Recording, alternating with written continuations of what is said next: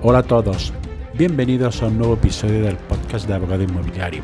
Soy José Miguel Luque, abogado especializado en Derecho Inmobiliario.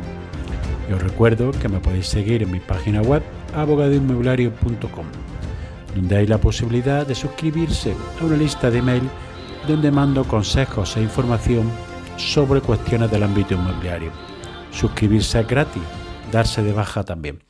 Los episodios del podcast tratan normalmente sobre variados temas de la actualidad inmobiliaria, fiscalidad, arrendamientos, hipotecas, comunidad de propietarios, Euribor, etcétera, etcétera, aunque algunos de los temas son monográficos. En el episodio de hoy voy a hablar de varias cuestiones de las que poco se habla ya debido a que la ley de vivienda está absorbiendo todo el debate entre la mayoría de los partícipes del, del ámbito inmobiliario en especial de los partidos políticos que están haciendo mucho ruido con esta ley que surge a pocos meses de terminar la legislatura. Pues bien, uno de los temas que poco se habla es del Euribor. El Euribor sigue subiendo. El viernes cerró a 3,770 y la media provisional de mayo es de 3,820. Recordar que el Euribor es el tipo de interés al que se prestan el dinero entre sí los diferentes bancos europeos. Normalmente tiene un vencimiento a 12 meses, pero además es el principal indicador en el cálculo de tipo de interés en las hipotecas variables. Ya sabéis la evolución que ha tenido el Euribor en los últimos años, ya que desde 2016 ha estado en negativo, pero en abril de 2022 ya se tornó positivo y desde entonces ha, sufrido fuertes subidas debido a la subida del tipo de interés que ha realizado el Banco Central Europeo con la intención de frenar la inflación. ¿Qué sucede? Que esta inflación no está bajando lo que considera el Banco Central. Todavía está una inflación alta en toda la Unión Europea.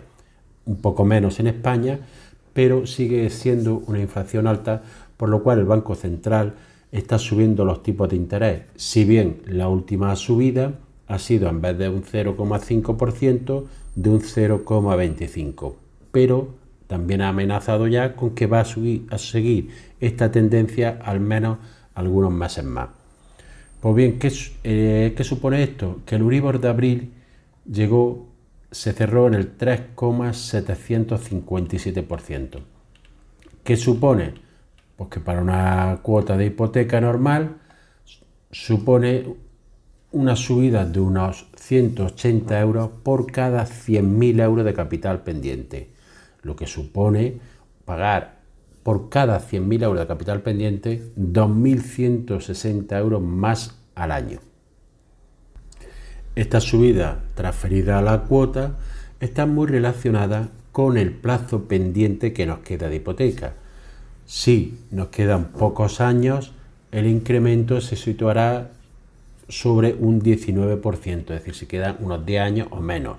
Pero cuanto más años nos quede de amortizar la hipoteca, estamos pagando más intereses, por lo cual la subida del Uribor nos va a afectar más en esta cuota. Es decir, para quien le quede aproximadamente 20 años, puede suponer una subida en la cuota de casi un 40% por cada 100.000 euros. Es decir, si se pagan por 100.000 euros unos 460 euros, podremos llegar a pagar casi 650. Esto en caso de que quede por amortizar todavía más de 20 años. A mayor tiempo de plazo que nos queda hipoteca, mayor es la subida de la cuota, ya que estamos pagando más intereses al principio del plazo de amortización de la hipoteca.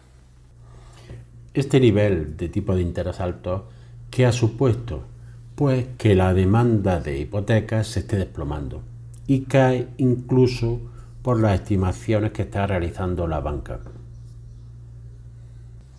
La banca ya preveía una caída de demanda de préstamos hipotecarios, pero esta caída está siendo más alta de lo que se prevía y ello debido fundamentalmente a los altos tipos de interés ya que si contratamos una hipoteca en el Euribor más 1 o más 0,75, estando el tipo de interés como está al 3,7 y algo, vamos a pagar un tipo de interés por encima del 4 cercano al 4,5%, pero es que las hipotecas a tipo fijo la están ofertando por un interés casi similar.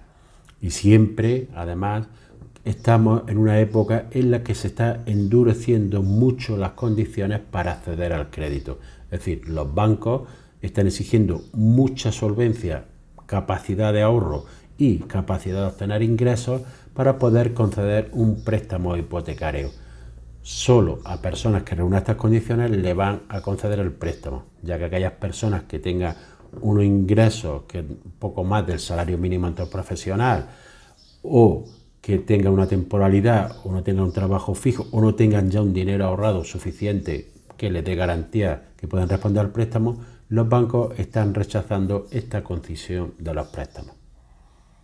Por último, el día de hoy te hablo de que a pesar de esto, el precio de la vivienda no baja.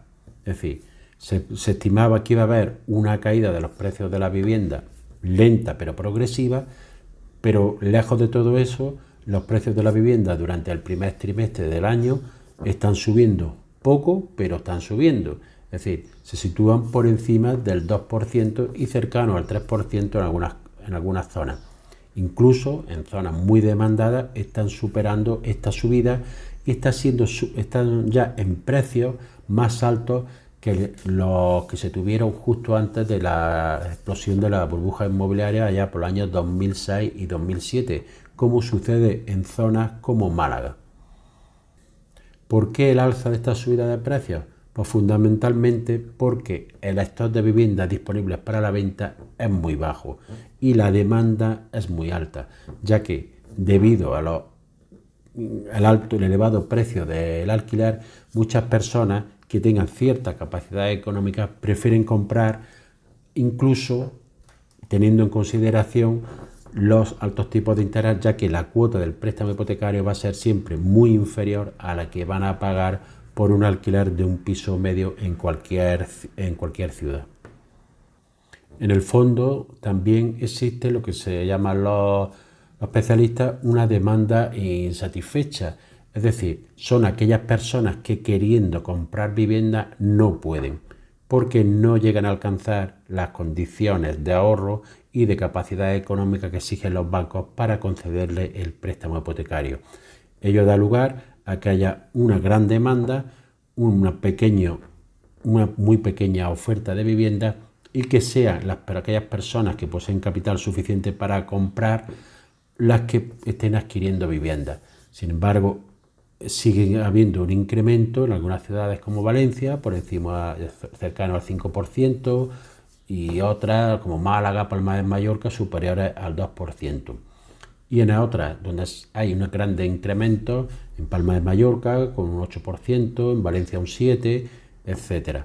Todo ello está haciendo que cada vez haya más diferencia entre aquellos que tienen una capacidad económica, que pueden adquirir vivienda, que la van a destinar, dependiendo de la zona, al alquiler turístico o vacacional en vez del alquiler normal, y todo ello debido también a los miedos que tiene la gente que está invirtiendo por los efectos de la nueva ley de vivienda que lo que va a conseguir es que se retiren cada vez más viviendas del alquiler para vivienda habitual y se destinen al alquiler flexible, alquiler vacacional o alquiler turístico. Nos vemos en el siguiente audio. La usucapión o prescripción adquisitiva. El tiempo tiene gran influencia en las relaciones jurídicas y uno de los elementos a los que puede contribuir es a que se pueda adquirir un bien por aquel que lo ha poseído durante un tiempo. Estamos ante la figura que se conoce como usucapión o prescripción adquisitiva, que es una forma de adquirir la propiedad y demás derechos reales. La usucapión tiene como base dos elementos. Uno, el de la seguridad jurídica, es decir, se otorga el derecho a aquel que la ha poseído durante un tiempo la titularidad o esa apariencia de derecho y en segundo lugar se basa también en la desidia del titular original que no ha ejercido su derecho durante un tiempo y ha consentido la situación anterior. ¿Quiénes pueden adquirir el derecho a través de esta figura, esta figura jurídica? Pues bien, no hay requisito especial y el artículo 1931 del Código Civil establece que pueden adquirir bienes o derechos por medio de la prescripción las personas capaces para adquirirlos por los demás modos legítimos. Es decir, cualquier persona que goce de su todo derecho podrá adquirirlo a través de la prescripción adquisitiva o usucapión. ¿Qué se puede adquirir por medio de la usucapión? Pues tal como establece el artículo 1936 del Código Civil, son susceptibles de prescripción todas las cosas que estén en el comercio de los hombres. Existen dos clases de adquirir por usucapión. En primer lugar, la usucapión ordinaria y, la usucapión extraordinaria. La usucapión ordinaria tiene los siguientes requisitos. En lugar que se esté en posesión de la cosa, que haya buena fe, justo título y el tiempo que establece la ley. Vamos a ver cada uno de estos requisitos. En primer lugar, se requiere la posesión, como hemos dicho, y que ésta sea de buena fe. Es decir, la creencia de la persona que la posee, que es dueño de ella y que podría transmitirla. Y que se ha recibido de esta persona en este concepto. Hay mala fe si el poseedor conoce que hay un vicio en el título que, por el cual el transmitente se la hizo llegar. doctrina reiterada que el conocimiento de que el transmitente podía transmitir su dominio es lo que hace fundamentar la buena fe, y así lo ha reconocido el Tribunal Supremo en numerosas sentencias. En segundo lugar, que haya justo título, es decir, el hecho, justo título o el contrato o acto que sea verdadero, válido y que debe probarse, pues este no se presume nunca. Y es el que ha dado lugar a que suficiente para transferir el dominio o derecho de cuya prescripción se trate. Los plazos varían según la naturaleza del bien que se trate. En caso de bienes inmuebles, estamos hablando de 10 años entre presentes y 20 entre ausentes, si el propietario reside en el extranjero, en ultramar, etc. Y en caso de bienes muebles, estamos hablando de 3 años. El caso de la usucapión extraordinaria, se prescinde del eh, elemento del justo título, así como de la buena fe del poseedor. Por eso, tiene que unos plazos mayores. Lo que sí tiene que haber en todo caso es el requisito de la posición que es común a ambos tipos de prescripciones. En este, en este caso, como en el anterior, la posesión debe de ser es elemento más importante de esta institución y que la jurisprudencia lo califica como que es esencial y básico y que sea tener la cosa, la posesión en concepto de dueño, que supone la tenencia de una cosa por, por una persona o el disfrute de un derecho unido a la intención de haber la cosa o derechos como propios. Es decir, es preciso que el poseedor se comporte como dueño de la cosa o titular de derecho real, actuando así frente a las demás personas, sin que nadie le cuestione esta situación.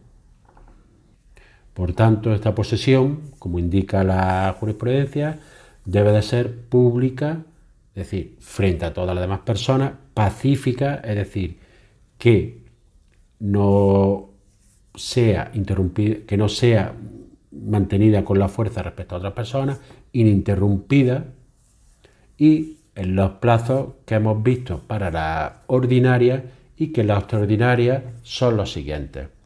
En caso de tratarse de bienes inmuebles sería de 30 años y en caso de ser de bienes inmuebles se adquirirían por 6 años en los casos de la prescripción extraordinaria. La usucapión una transcurrido el plazo, tiene como efecto la adquisición del dominio de derechos reales de que se trate. Esta adquisición se entiende que es automática, es decir, hizo euro desde que el transcurre el término fijado legalmente dependiendo del tipo de, de usucapión, sea ordinaria o extraordinaria, y del tipo de bien del que hablemos. En este caso, si se hace a través de una sentencia, el reconocimiento del derecho, este tiene eficacia retroactiva, que supone que se entiende al que ha, al que ha tenido la usucapión que ha sido propietario desde el momento en que se inició la posesión. Evidentemente, como cualquier derecho, la persona que haya adquirido la usucapión puede renunciar, bien de forma expresa o tácita, al mismo derecho. El registro de la propiedad será electrónico. Ayer se publicó una ley por lo cual el registro de la propiedad mercantil y de bienes muebles será electrónico y accesible a través de una sede electrónica única.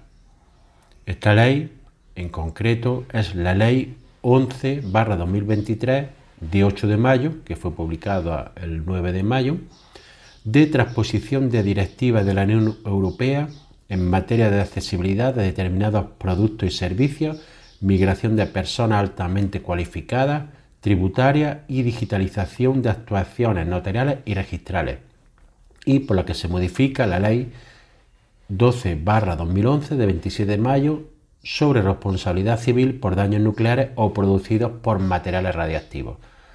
Es decir, hay aquí una amalgama de leyes en la que se, por una parte una transposición de una directiva de la Unión Europea y por otro lado se aprovecha para colar una ley sobre materia nuclear.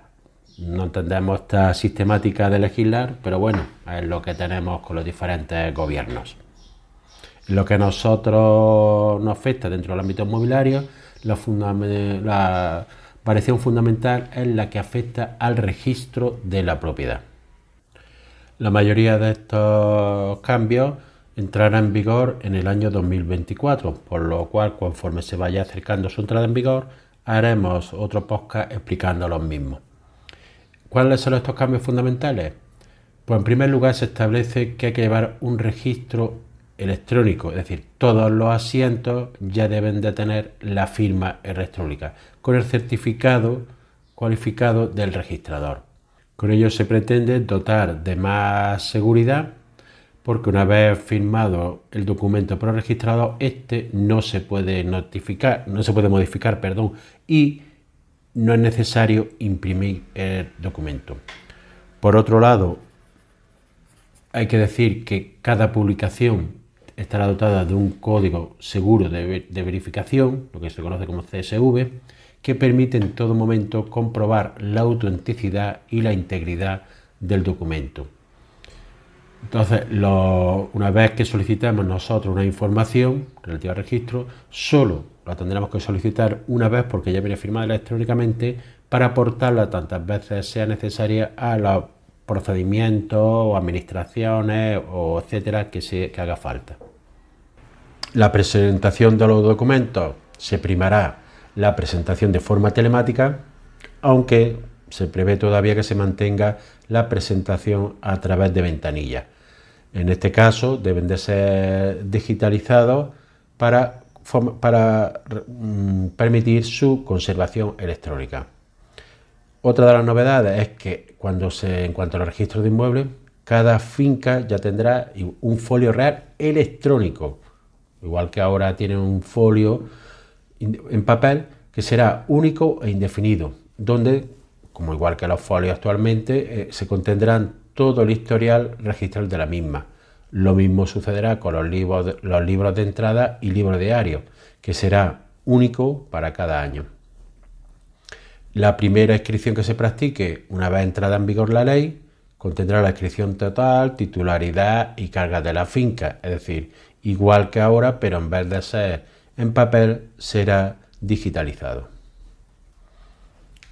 La ley también establece algunas formas de actuar del registro de la propiedad que deberá de prever la conservación en la oficina registral de todos los asientos y bases de datos y además estos se replicarán online en los centros del Colegio de Registradores, separados geográficamente y garantizando así la disponibilidad y la seguridad de tener siempre una copia de todas las actuaciones realizadas.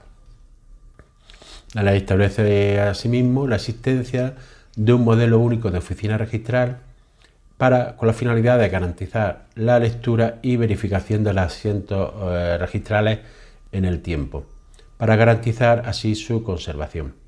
Y por último, uno de los aspectos es que dota al Colegio de Registradores de las herramientas necesarias para aplicar una política de seguridad electrónica que deberá adaptarse al formato de los documentos registrales dentro de los estándares de las normas técnicas de interoperabilidad.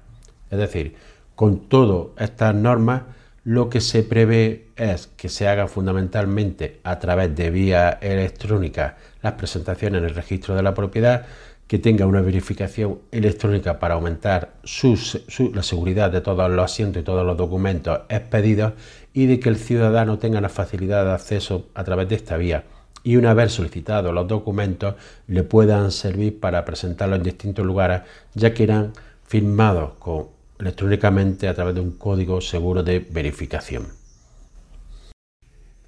El juicio verbal para la efectividad de derechos reales inscritos.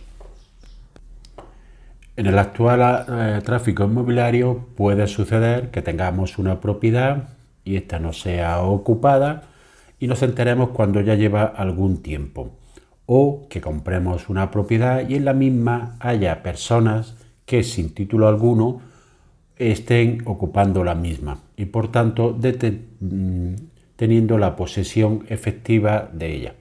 Pues bien, la ley de enjuiciamiento civil, en la redacción actual, que sufrirá modificaciones seguramente con la ley de vivienda, hay un procedimiento que es para la efectividad cuando nosotros ya tenemos nuestro derecho real inscrito, es decir, nuestra propiedad está escrita en el registro, la podemos ejercitar este procedimiento. En concreto, el artículo 250 de la Ley de Enjuiciamiento Civil dice que este procedimiento podrá ser instado por los titulares de derechos reales inscritos en el registro de la propiedad que demanden la efectividad de estos derechos frente a quienes se opongan a ellos o perturben su ejercicio sin disponer de título inscrito que legitime la oposición o perturbación. Por tanto, nos encontramos ante un proceso especial sumario, es decir, que solo se va a discutir una cuestión y que tiene por finalidad la efectividad de esos derechos orales escritos. Además, se limitan los motivos de oposición y no tiene cosa juzgada, por lo cual se podrá acudir al procedimiento ordinario por la otra parte para hacer valer el derecho que crea o estime conveniente. Este procedimiento está basado en la eficacia del tráfico jurídico y en la presunción iuris que establece el artículo 38 de la ley hipotecaria. Es decir, este artículo dice que a todos los efectos legales se presumirá que los derechos reales inscritos en el registro existen y pertenecen a su titular en la forma determinada por el asiento respectivo. De igual modo, se presumirá que quien tenga inscrito el dominio de los inmuebles o derechos reales tiene la posesión de los mismos. Como consecuencia de lo expuesto anteriormente, no podrá ejercitarse ninguna acción contradictoria del dominio de inmuebles o derechos reales inscritos a nombre de persona o entidad determinada, sin que previamente a la vez se entable demanda de nulidad o cancelación de la inscripción correspondiente. La demanda de nulidad habrá de fundarse en las causas que tasativamente expresa esta ley cuando haya de perjudicar a terceros. Sigue diciendo la ley hipotecaria en su artículo 41 que las acciones reales procedentes de los derechos reales inscritos podrán ejercitarse a través del juicio verbal regulado en la ley de enjuiciamiento civil contra quienes, sin título inscrito, se opongan a aquellos derechos o perturben su ejercicio. Estas acciones basadas en la legitimación registral que reconoce el artículo 38 exigirán siempre que por certificación del registrador se acredite la vigencia sin contradicción alguna del asiento correspondiente. Es decir, que tengamos inscrita correctamente la propiedad el registro de la propiedad, que no haya ni discusión, ni anotación preventiva de demanda, ni cualquier otra posible anotación sobre este asiento correspondiente y este sea certificado por el registrador de la propiedad. Una de las ventajas que tiene este procedimiento es que limita las causas de oposición, como ahora veremos, y además la ley de enjuiciamiento civil exige que el demandado para poder oponerse tiene que prestar caución. ¿Esto qué supone? que es un requisito disuasorio para el ocupante sin título y por tanto si no presta esta caución directamente el juez va a proceder a dictar sentencia. Por tanto, los requisitos para ejercitar esta demanda son los siguientes. La existencia de un derecho real inscrito de titularidad por la, por la parte que ejercita la demanda, que se acredite mediante certificación registral, que el asiento esté vigente y que no haya ninguna, no haya ninguna contradicción, que se dirija a quien, a quien perturbe la posesión legítima, que no concurra ninguna causa prevista de oposición del artículo 444.2 de la Ley de Enjuiciamiento Civil. Y por último, que la finca se encuentre perfectamente identificada. Eh,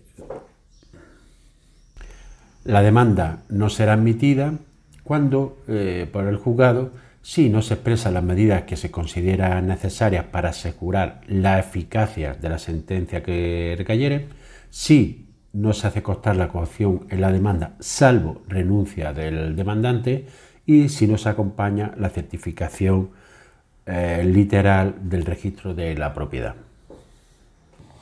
Como hemos dicho, la caución es un requisito básico para interponer la demanda que supone que esta caución está dirigida a que el demandado responda de los frutos que haya percibido indebidamente, de los daños que pudiera haber ocasionado y de las costas del, juicio.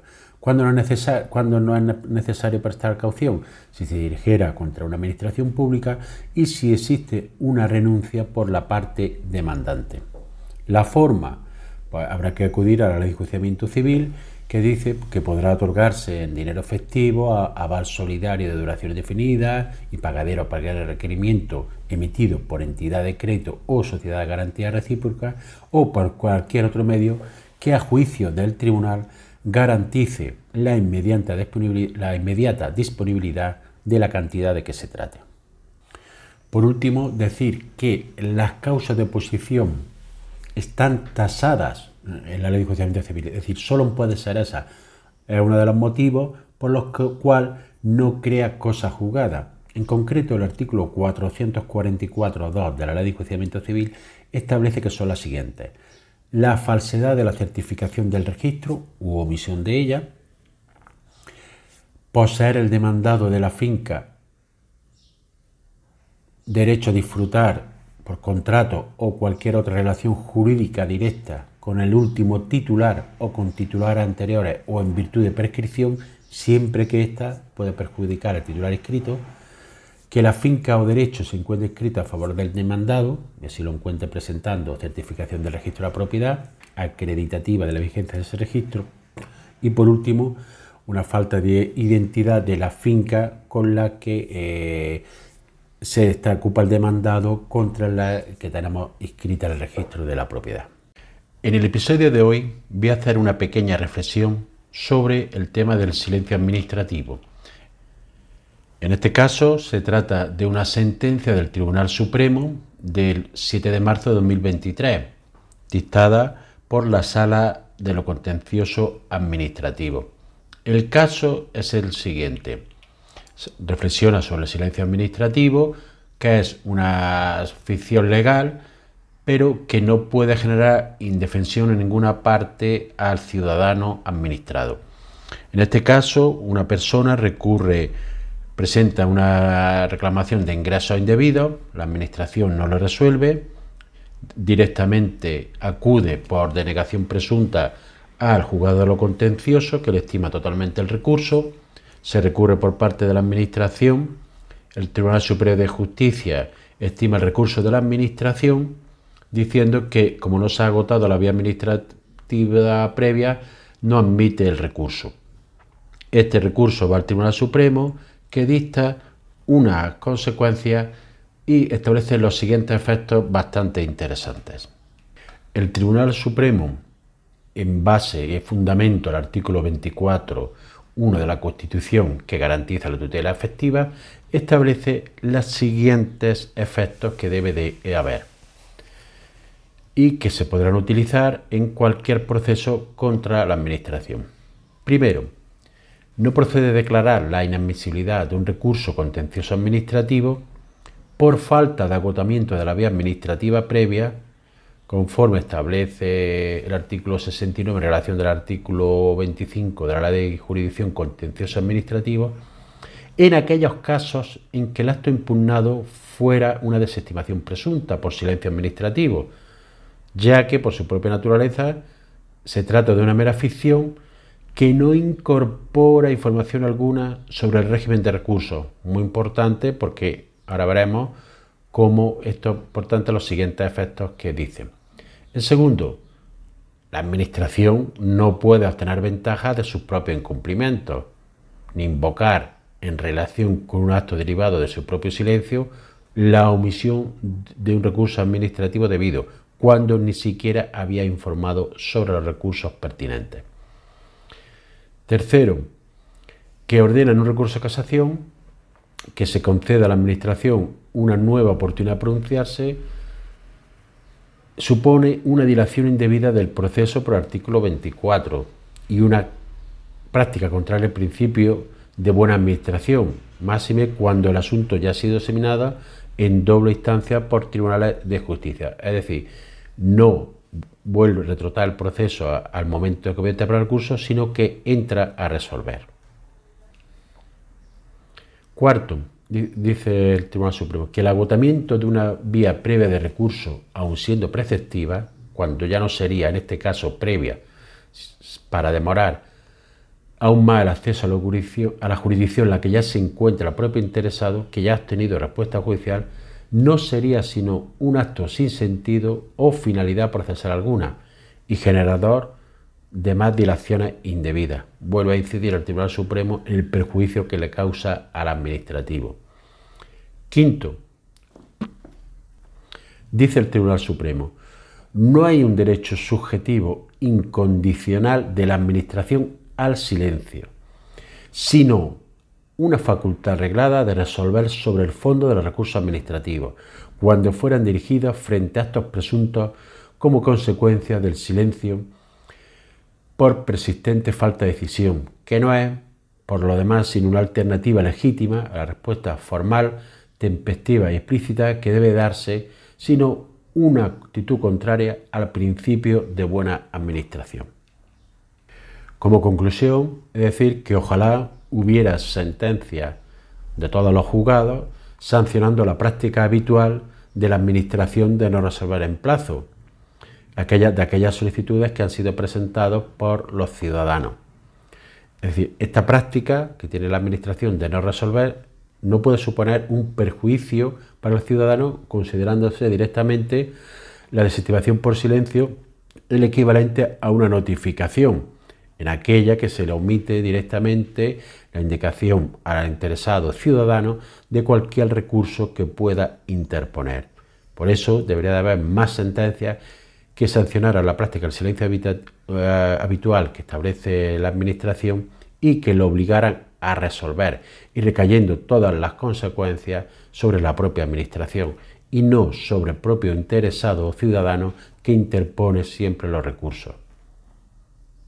Y por último decir que hay un principio esencial en derecho administrativo que dice que el, incumplimiento por la administración de sus obligaciones no puede provocar ningún beneficio para ella en perjuicio del administrado. Y así llegamos al final del episodio de hoy. Espero que te haya sido de utilidad para ampliar tu conocimiento en el ámbito inmobiliario. Si quieres que, que este podcast llegue a más personas, puedes compartir el enlace del episodio en tus redes sociales o darle una valoración positiva en la aplicación que utilizas para escucharlo. Recuerda que puedes seguir en abogadoinmobiliario.com. Gracias por escuchar, nos vemos en el siguiente episodio y que tengas una excelente semana.